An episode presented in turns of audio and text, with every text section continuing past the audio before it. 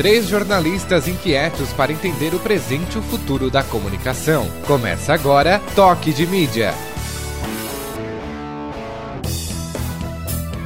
Alô, alô, sejam todos bem-vindos. Esse é o Toque de Mídia, podcast apresentado pelo Jornalismo Satic e Alfa Comunicação e Conteúdo. Eu sou a Andressa Fabres e estou aqui para falar sobre comunicação com os jornalistas Karina Farias e João Pedro Alves. Olá, Kaki Farias. Olá, Andressa. Olá, João. Olá, Podosfera. Muito bom estar mais uma vez em mais um Toque de Mídia.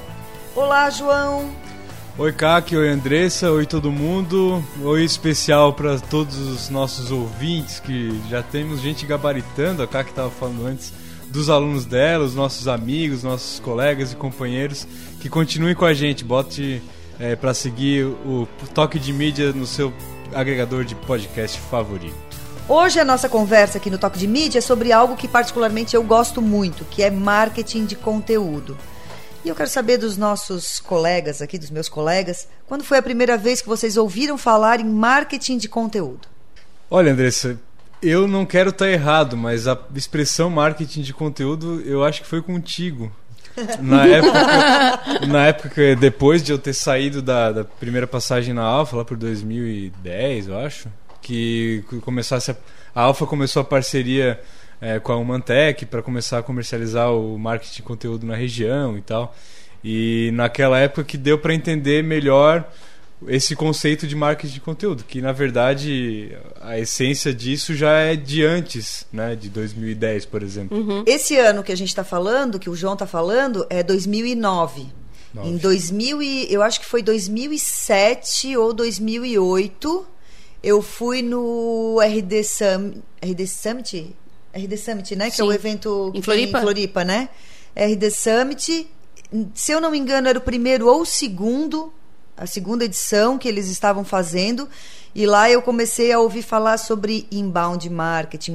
Naquela época eu já estava pensando, bah, assessoria de imprensa, eu acho que é, a gente precisa criar outras coisas, uhum. outras, outras direções para isso. E, e aí eu fui no evento com, essa, com esse intuito de abrir a minha cabeça para novos horizontes. E lá eu comecei a escutar sobre é, geração de leads, inbound marketing. Eu lembro muito é, de eu pegando o celular e o Google e pesquisando, sabe, as palavras Sim. que os palestrantes falavam, porque assim. É, era tipo tudo de... muito novo, muito né? Novo, Era muito tudo muito novo, novo. Muito novo. E, mas assim, em dois anos, passou dois anos, em 2009, quando a gente começou a parceria com a, com a Humantec para oferecer aqui na região, então, o inbound, o marketing de conteúdo. Em seguida, eu lembro que no ano seguinte, 2010, é, o RD Summit já teve uma explosão. A gente já ouviu falar, gente, eu, eu lembro de várias pessoas indo no evento e, e eu disse, bah, esse negócio agora vai deslanchar aqui na região. Mas não, não deslanchou na velocidade que eu imaginei. Sim. E, e assim, só para deixar claro, inbound marketing é uma coisa, marketing de conteúdo é outra. Mas o inbound marketing usa o marketing de conteúdo, né? Como base da estratégia. Eu comecei a me informar do, do, do assunto e do tema quando deu um boom da, nas redes sociais, do uso das redes para um, como meio o uso das redes como meio, né? Que deve ter sido um pouco depois. Não é a minha área, tá? Andressa uhum. e João, não é. Mas comecei a ler a respeito logo que as redes começaram a usar, né? O Facebook veio como meio, assim, de. É, de propagação de empresas e serviços e, e, e muito forte. E ali começou a discutir as redes como meio, porque antes as redes eram só mais um algo pessoal de entretenimento. E aí elas começaram a, a surgir como possibilidades. E aí isso realmente está imbricado com as comunicações, né? Tá, tá tudo muito ligado. E aí que eu comecei a ler. Mas eu, Andressa, eu confesso que assim, ó, eu por, por, vocês atuam bastante nessa área e, e, e trabalham com isso. A gente na academia, ou ainda mesmo que na assessoria, como aqui é segmentado o marketing, não que é segmentado, a gente está sempre trabalhando juntos. A gente é um pouco afastado desse setor. Acho bom e acho ruim, tá? Acho bom no sentido de que tem algumas questões, e é disso que eu queria que vocês falassem mais, algumas questões da essência do jornalismo que elas se conflitam, na minha avaliação, tá? Uhum. Pensando em leads, não como público apenas, e sim muito mais como cliente. Quero que tu fales mais disso. Uh, E o, o lado bom é de a gente estar tá percebendo as transformações tá? As transformações na nossa profissão. Então, hoje não tem mais como ensinar jornalismo, não tem mais como ensinar é, algum curso da área de comunicação e não está falando de marketing de conteúdo, não está falando, não, tá ligado nessas, nessas questões. Acho até que a academia está mais retardada do que, por exemplo, as empresas que atuam nesse ramo, sabe? Mas, cara, que eu vou te dizer, a expressão marketing de conteúdo é, eu comecei a escutar realmente ali por 2007, 2008, 2009, nessa época ali, marketing de conteúdo.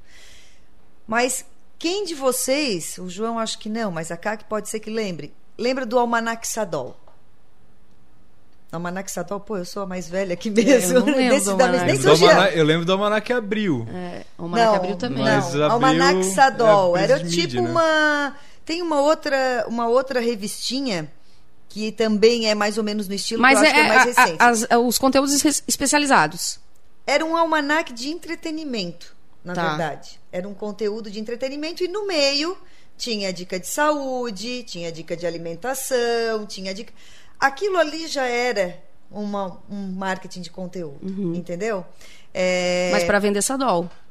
Exatamente, exatamente. Né? Mas é para vender, exatamente. Sim. É eu, uma empresa, uma marca é, colocar, é, não diretamente a minha marca no negócio, mas eu vou ensinar alguma coisa que tenha relação com, com o meu produto.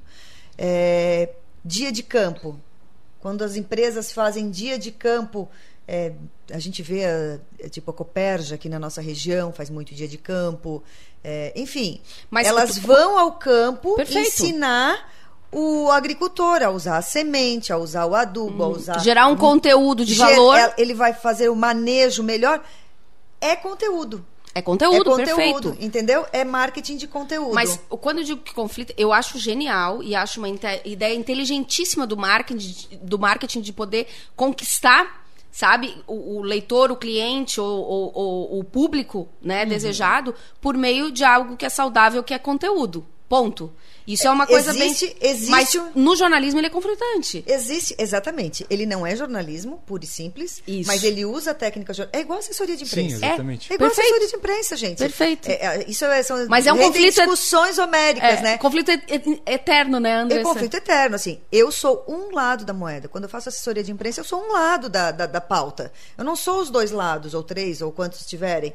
É, eu sou uma parte daquela pauta, uhum. né? Então eu não sou jornalismo puro e simples, porque se eu for fazer jornalismo puro e simples, eu vou escutar um, vou escutar outro, mas eu vou usar a técnica jornalística para pensar como que eu posso é. trazer a empresa, o meu cliente, o produto dele de uma forma que fique interessante ao público. Nisso eu acho que a gente colabora muito para o marketing de conteúdo, Sim. porque a gente tem as técnicas e as ferramentas para uma escrita de persuadir, de conquistar, de entende? A gente de tem entender o que o público quer, perfeito, de entender a linguagem do público, né? Porque tem várias linguagens possíveis, dependendo é, do público que tu, que tu, quer atingir. O jornalista, pela sensibilidade e, é, natural dele, também pela parte técnica que aprende no curso, por exemplo, sabe uhum. é, empregar isso. isso tem é, ferramentas, isso né, João? Isso, exatamente. Isso é legal é, é, as pessoas saberem dentro do curso, e, e, porque é um campo enorme a mais aberto, que tipo assim, não é só no veículo de comunicação o espaço do jornalista, né? É, não, e, ou na assessoria de outra, imprensa, mas também isso gera um, uma enormidade é de, de coisas. A gente fala desse conflito. Uhum. Desculpa interromper, né? Não, eu acabei me metendo tranquilo. aqui. É, esse conflito que a gente tem é um pouco de paixonite aguda que nós, jornalismo, jornalistas, temos pela profissão. Porque, em tese, se a gente for pensar, o marketing de conteúdo ele também vem para suprir uma questão do leitor. As pessoas hoje estão buscando algo nichado, algo que é específico, aquilo que elas querem, né? Quem vai ouvir o toque de mídia vai ouvir o toque de mídia porque quer saber sobre comunicação. Sim. Certo? E quando tu vem fazendo um, um conteúdo nichado tu dá a possibilidade da pessoa poder fazer essa escolha. E as, as marcas se posicionam como autoridade nos assuntos, né? E as pessoas, por confiarem nas marcas, vão confiar naquele conteúdo que está sendo colocado É ali. uma questão de oportunidade também. É oportunidade. E isso vai crescer muito, porque a gente fala muito sobre mídia proprietária, né? É eu, a minha, a minha, eu marca, ter os meus canais de comunicação com quem eu quero atingir. Então, é, e, e, isso, Kaki, era o que eu estava falando de quando eu olhava a assessoria de imprensa e dizia: meu Deus, tem muita coisa pegando nesse, nesse ambiente que pode comprometer o crescimento da assessoria de imprensa. E uma dessas coisas é isso: é, é, é as, as marcas terem as suas os seus próprios canais, como a gente sabe que muitas muitas delas, a, o Red Bull, por exemplo, o Red Bull é uma é, é a gente vinha falando, né, João? É uma empresa de mídia que também vende energético. É, uma empresa de mídia que vende energético, porque ela tem e, e conteúdos maravilhosos. Não estamos falando aqui de, de coisas é, pequenas, altíssimo não. Altíssimo nível, né? Altíssimo nível, produção de conteúdo em altíssimo nível e bem diversificado. Mas qual é a característica? A característica é que eles têm um posicionamento claro, eles têm o que eles querem atingir, qual é o perfil de público, e eles geram conteúdo é, alinhado a esse posicionamento. Não é um conteúdo aleatório. Ah, eu vou falar, ah, eu, eu tenho uma empresa de comunicação, mas eu vou falar de cabelo, de moda, porque as, as pessoas estão buscando moda no Google. Não, isso não tem nada a ver com o meu negócio. A não ser que eu seja uma agência de comunicação especializada em moda. Aí é outra coisa. Né? Mas é, é tu pensar estrategicamente pensar é, o que, que eu quero, o que, que o meu, meu cliente quer buscar, o meu público quer buscar, e criar um conteúdo que esteja alinhado a isso, mas muito colado ao meu posicionamento, ao que eu quero, ao como eu quero ser vista como marca. Para enriquecer essa conversa, esse episódio sobre marketing de conteúdo, nós convidamos o jornalista Cássio Politi para participar do nosso bate-papo.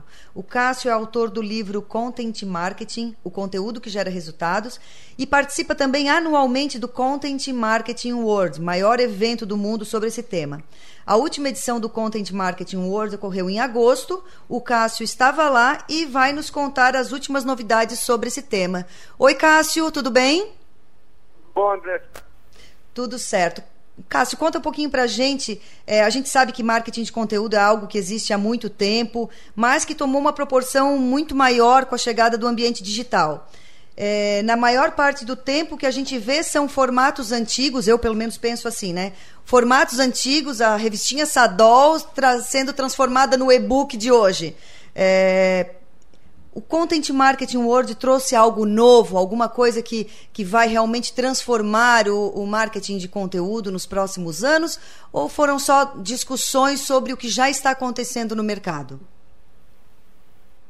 Então, eu, eu acho que todo ano é, vem alguma coisa nova, ou, ou, o caminho vai sendo confirmado, ou vai ser apontando para um lado é, mais claramente. Né? A gente vai consolidando esse caminho ano a ano. Eu acho que assim, o que dá para apontar de, de, de, diferente que a gente vê acontecendo lá e aqui é que eu acho que o Brasil tem, tem alguns defeitos, se a gente comparar né, Brasil e Estados Unidos. Eu acho que a gente, a gente não valoriza dois aspectos tanto quanto o americano valoriza. Eles valorizam muito a estratégia e, e eles valorizam muito a qualidade do conteúdo e, e, e não tanto as ferramentas. Então acho que isso está ficando muito claro, né? Acho que muito claramente eles estão dizendo, olha, a, a ferramenta é tão importante que a gente vem achando que é nos últimos anos. As empresas realmente precisam de ferramentas então é, é, nesse sentido que a gente vê a coisa andando. Uh, menos, menos focado em ferramenta, mais focado em, em estratégia, em, em, qualidade de conteúdo. E aí acho que algumas outras discussões que vão um pouquinho à, frente né, da gente. Eu acho que dois aspectos é, muito importantes que eu acho que é, ainda a discussão nem chegou aqui direito, mas eles falam muito em busca por voz hoje daqui a talvez uns 3, 4 anos a gente vai começar a falar nisso aqui, o conteúdo separado para busca por voz, ainda é muito cedo para a gente falar nisso aqui, a gente não acertou nem o conteúdo básico ainda aqui. E eles já começam a questionar a inteligência artificial. Assim, eu acho que ela. Aqui a gente não começou a discutir direito a inteligência artificial, e lá eles já estão discutindo que ela não é tudo isso. A gente, é, é, ela não é, ela não tem uma aplicação como dois anos atrás se disse que ia ter é, até um jargão que eu ouvi algumas vezes lá é, é matemática, não é mágica. Então eu acho que é, é, bom ficar de olho nisso, que a gente vai passar por esses ciclos aqui, vai, vai haver também uma supervalorização e depois uma desvalorização da inteligência artificial aqui, assim como em algum momento a gente vai falar também de busca por voz, e de conteúdo otimizado por voz. Acho que resumo é isso, não sei se eu consegui resumir. Ô Cássio, como é que vai funcionar essa busca por voz para a gente entender, para quem está nos ouvindo, poder compreender melhor? Eles estão muito é, com os dispositivos inteligentes, né? É um exemplo, tá? Então, é, vou, vou dar dois exemplos pragmáticos, assim, para responder bem a pergunta. Primeiro, você escrever conteúdo, produzir conteúdo que vá ser acessado por voz no Google. Então é você criar o teu site otimizado para ele ser acessado por voz, a busca por voz. A gente fala muito em SEO, que é a busca do conteúdo é, via Google, orgânico, muito por texto. E, e, acho que esse já é uma, já é uma discussão consolidada para todo mundo. A preocupação é muito grande como é que isso vai ser para o usuário que busca por voz. Isso é uma coisa que a gente já começou a pensar aqui também. Agora, eu vi painéis importantes falando do, do como é que isso vai ser para os dispositivos é, inteligentes de, de voz, né, para os uh, smart devices, né, aqueles dispositivos que você tem em casa, que hoje o Google já fabrica, a Amazon já fabrica, de você ter o dispositivo inteligente na sua cozinha, por exemplo, né, que você faz ali uma, né, você dialoga com ele por voz. Então é esse tipo de conteúdo que você está ali de repente é, jantando ou preparando uma comida ou trabalhando e você aciona um conteúdo, um podcast ou uma busca por voz sem precisar mexer no celular. Então, esse, esse é o futuro para eles. Esse é uma coisa meio Jetsons para nós, assim, ainda. A gente ainda não parou para pensar como é que vai ser isso, né?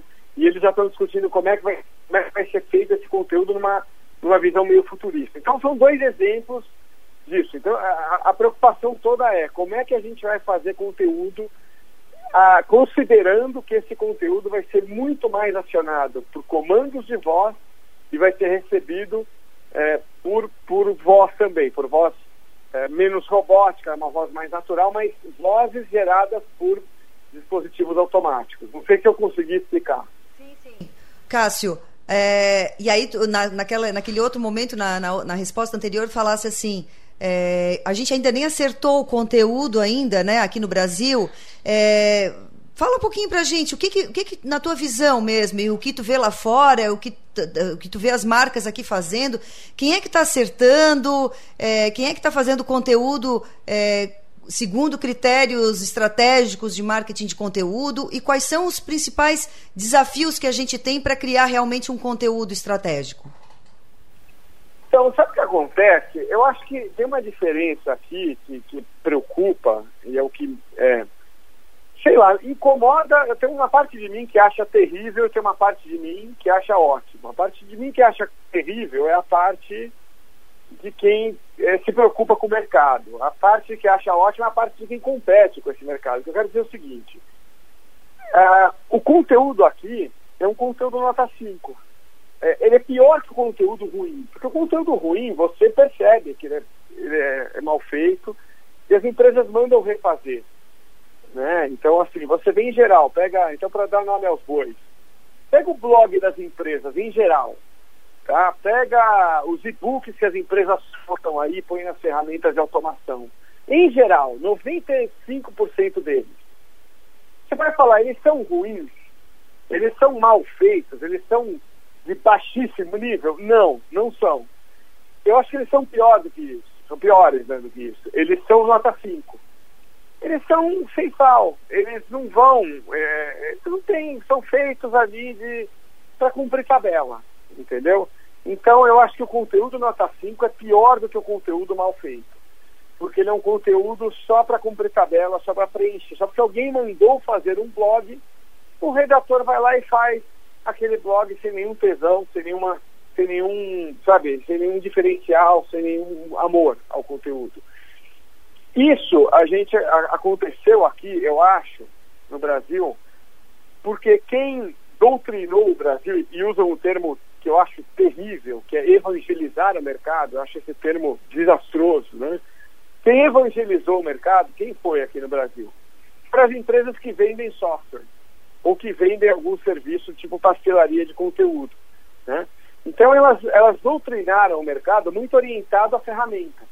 A gente não tem um Content Marketing Institute ou Marketing Profs aqui no Brasil para equilibrar essa discussão, falando, gente, ferramenta não é importante, sabe? Não é muito importante.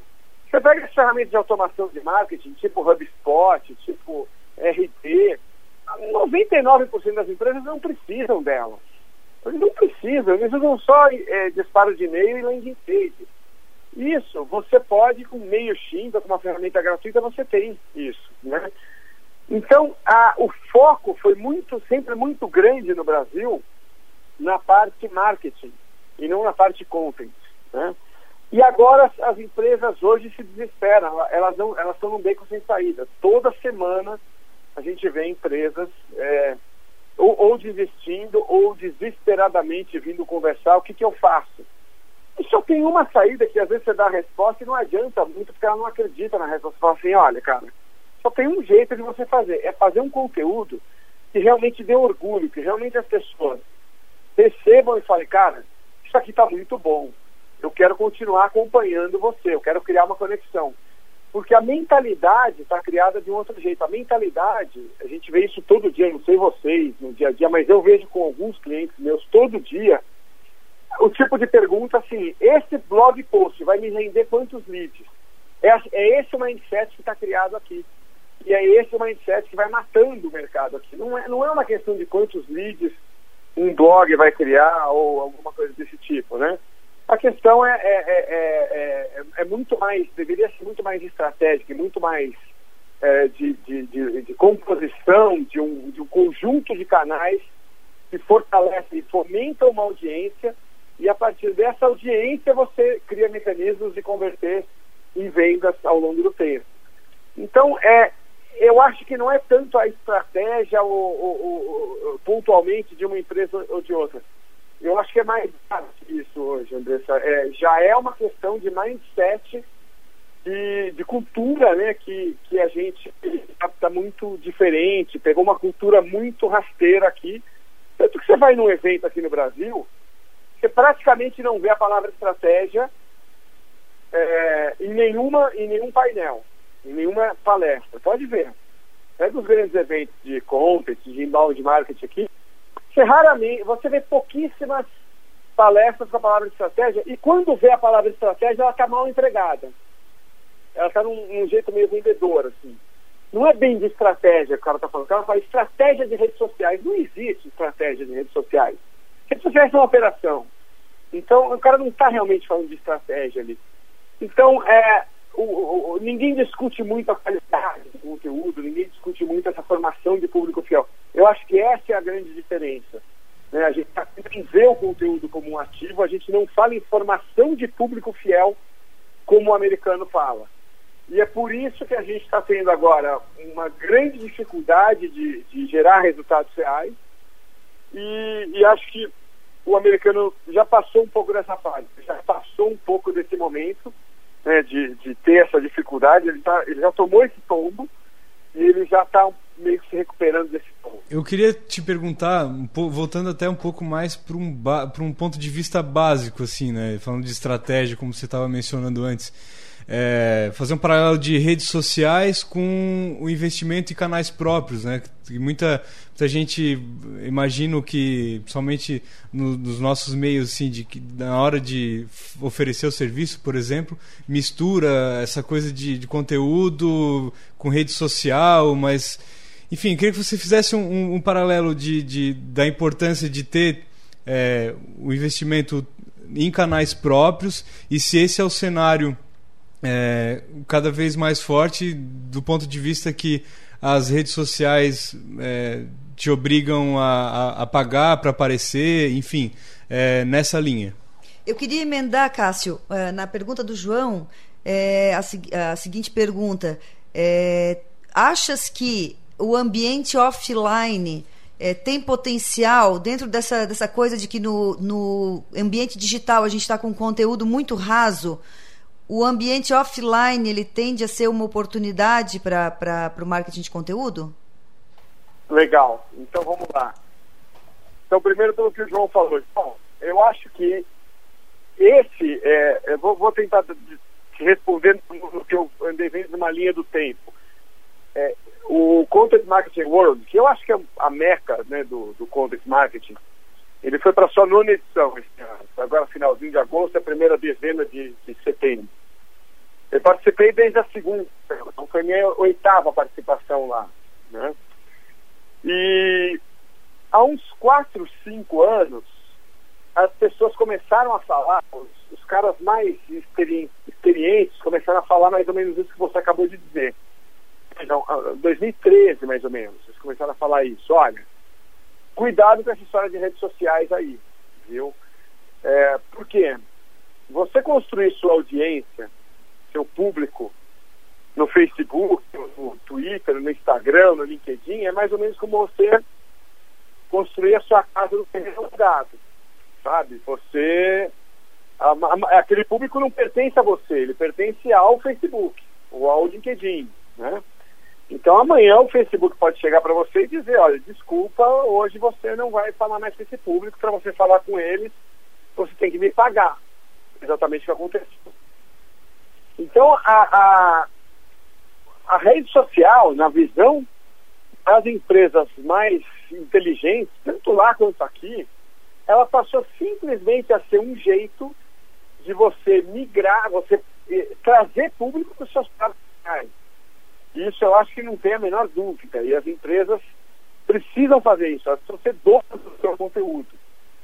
Isso avançou a tal ponto de, esse ano, a, o keynote de abertura, que foi o John Pulis, que acho que é ainda a principal referência, ele é autor do, de quatro best-sellers, dos quatro principais livros de content marketing ainda hoje, e é consultor das maiores empresas de maior sucesso em content marketing na história, ele deu um recado ali que acho que para quem já estava acompanhando o Joe há um tempo não assustou tanto, mas eu percebi que para muita gente virou um debate nos cafés. Ele falou, olha, prepare-se para o fim da era social. Isso vai acabar. Não que as redes sociais vão acabar, tá? Não é isso. É que é, o que ele quer dizer é como canal de comunicação para as empresas elas vão acabar, elas estão acabando. É claro que as redes sociais vão continuar existindo, porque as pessoas querem, os influenciadores vão continuar usando, as pessoas vão continuar usando para suas finalidades pessoais. Como canal de distribuição de conteúdo para as empresas, elas estão já caminhando para o fim. Quanto tempo vai demorar para isso acontecer, eu não sei, nem ele sabe, ninguém sabe.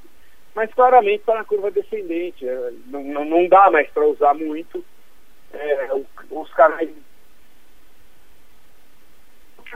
no, no, no, na escolha de então, quais são esses canais, né? Bom, é, depende de cada empresa, depende do, do, da estratégia de cada um. Para alguns vai ser vídeo, para alguns vai ser, enfim, já, vai, vai ser de algum jeito que você possa dizer que aquela que aquele público seja seu. O que significa o público ser seu? Eu aciono aquele público, eu contato aquelas pessoas quando eu bem entender, quando eu quiser, na hora que eu quiser por múltiplos caminhos. Esse é o, esse é o conceito de eu ser dono do meu público. Tá? Então, é, eu não depender de uma só ferramenta para falar com aquele público. Então, essa é a ideia. Então, você pode ter aquele público em diferentes canais, em diversos que você seja o dono do, do, da forma de comunicar com eles. Né?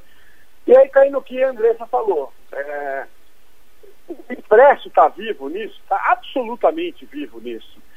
Porque basta você ver que em junho agora de 2019, a Netflix criou uma, uma revista impressa.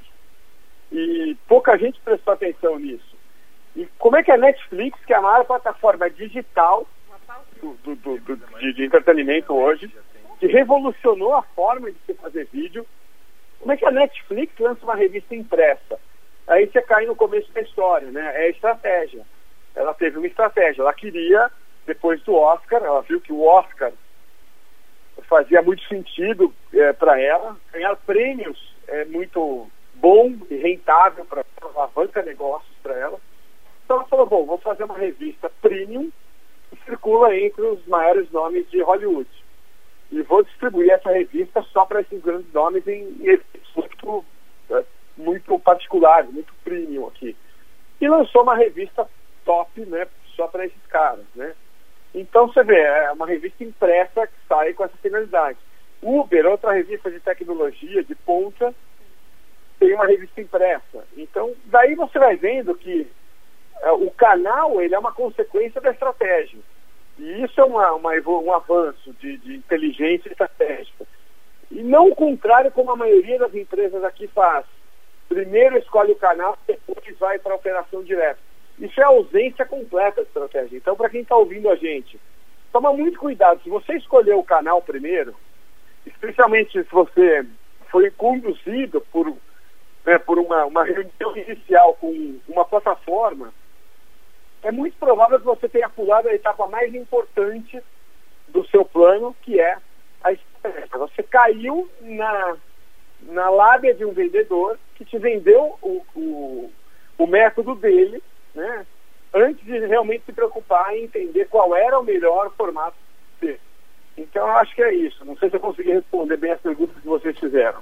Cássio, obrigada, muito obrigada pela tua a tua aula. Aula. o Cássio sempre dá aula pra gente.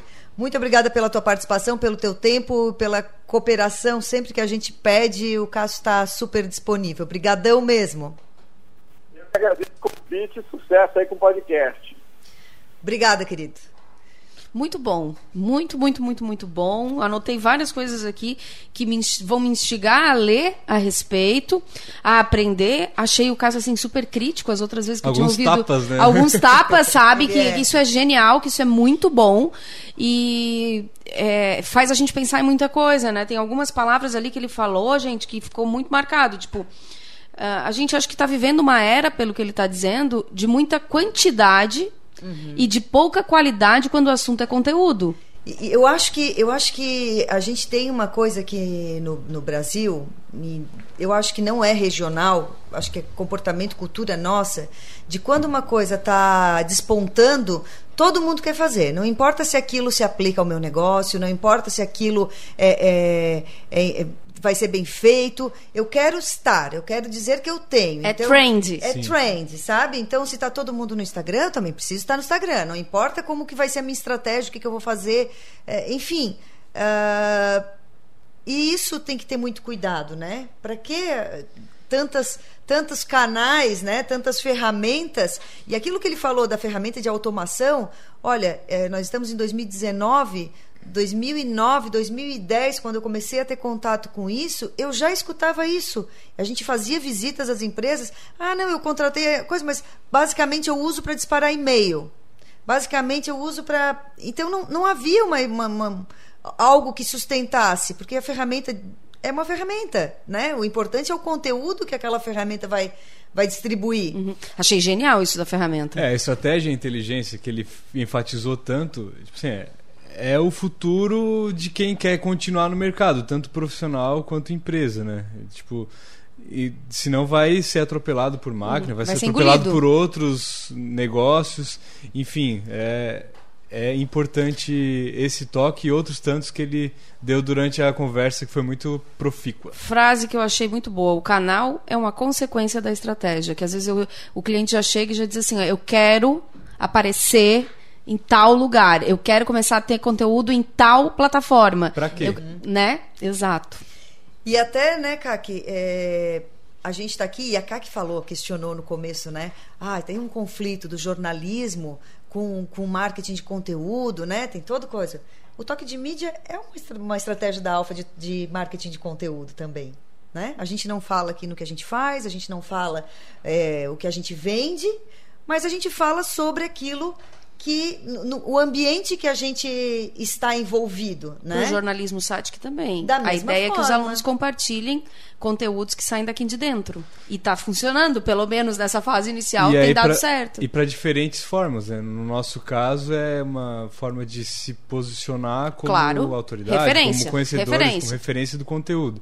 Em outros casos, marketing de conteúdo vai ser venda. E aí tudo parte, Uhum. voltando à estratégia.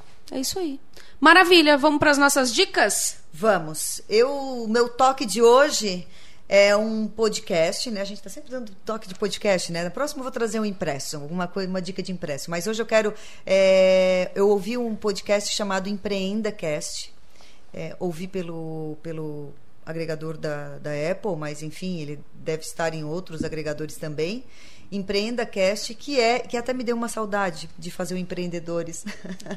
Porque é basicamente o que eu fazia no programa Empreendedores, bate-papo com empreendedores, com pessoas que empreendem. Mas como ele é feito lá em São Paulo, né, o porte dos empreendedores são é muito maior do que os que eu entrevistava aqui na, na região, embora tenha entrevistado grandes, grandes, gigantes empresas aqui, empresários mas aquela coisa que tu conhece o por trás da marca, né? O, o que que e, e, eu escutei hoje um que é sobre que falava sobre sucessão, né? O gancho era sucessão, mas se falou sobre muita coisa, é, inovação, se falou da história de um desmanche, JR Diesel, maior desmanche de de, de, carros e caminhões da América Latina, e aí falando do processo de sucessão que teve, da inovação ali dentro e, enfim, muito interessante, recomendo. Eu sempre fico muito inspirada quando eu escuto essas histórias de empreendedores e recomendo então o Empreenda Cast.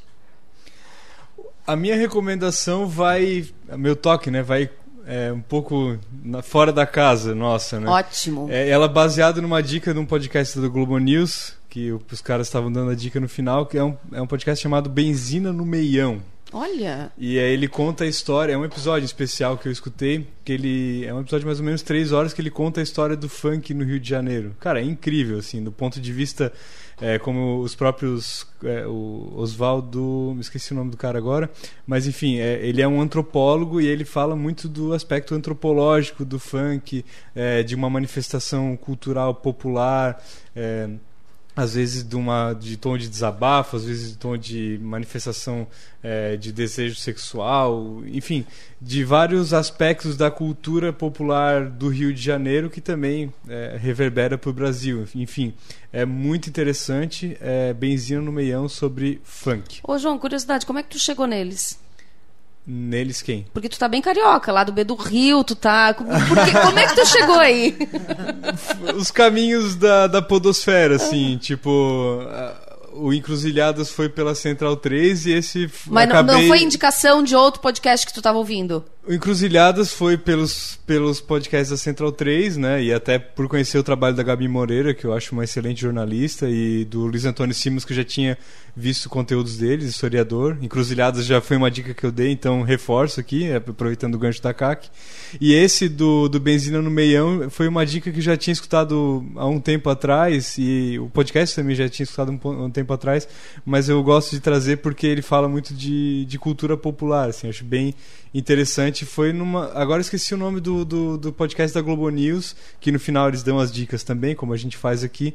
E aí um, desse, um desses convidados do dia falou do benzina no meião. É, e foi justamente por isso que eu perguntei, porque eu acho que a, a grande sacada, o, o, o, legal dessa, desse universo do, do podcast é um indicando o outro, né? Sim. Então Sim. aqui, eu perguntei como é que tu chegaste, porque provavelmente foi de outro podcast. O Alexandre, na semana passada, uh, indicou o toque de mídia Uhum, né? Sim, exato, e, o Alexandre Gonçalves, isso, né? Isso, então, e por aí vai. Então eu acho bem bacana e isso e o acho universo que de assuntos torna ainda mais mágico. Viaja, é torna ainda legal. mais mágico. E a minha dica também vai de indicação a indicação, porque eu fiquei muito orgulhosa, é o podcast Apartamento 20, que é encabeçado por três meninas. Ele tem uma pegada meio teen, assim, apesar de que a Nath, que é uma das líderes do podcast, ele são três meninas, né? É jornalista já formada aqui pela SATIC, e elas estão montando esse podcast cada uma em sua casa gravando semanalmente e a qualidade do áudio gravando por Skype tá muito legal.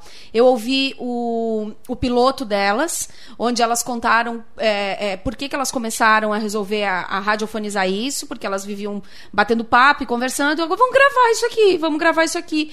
E elas estão bem contentes. Aí eu já vi que elas já estão bem faceiras criando as redes sociais da, da páginas do, do, do apartamento 20. Elas discutem séries, elas discutem livros livros, é um, um universo geek, tá? Uma mistura de universo geek com o mundo tinha aí, bem bacana. Apartamento 20 é a minha dica de, de podcast da semana. Muito bom.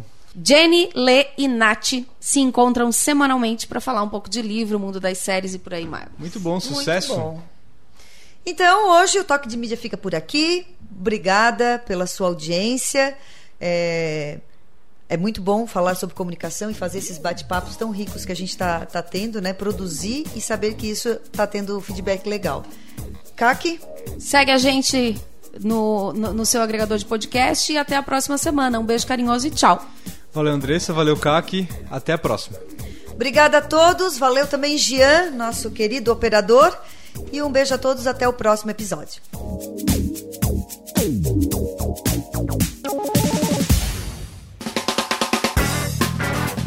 Você ouviu Toque de Mídia, um papo cabeça sobre o que rola no mundo da comunicação.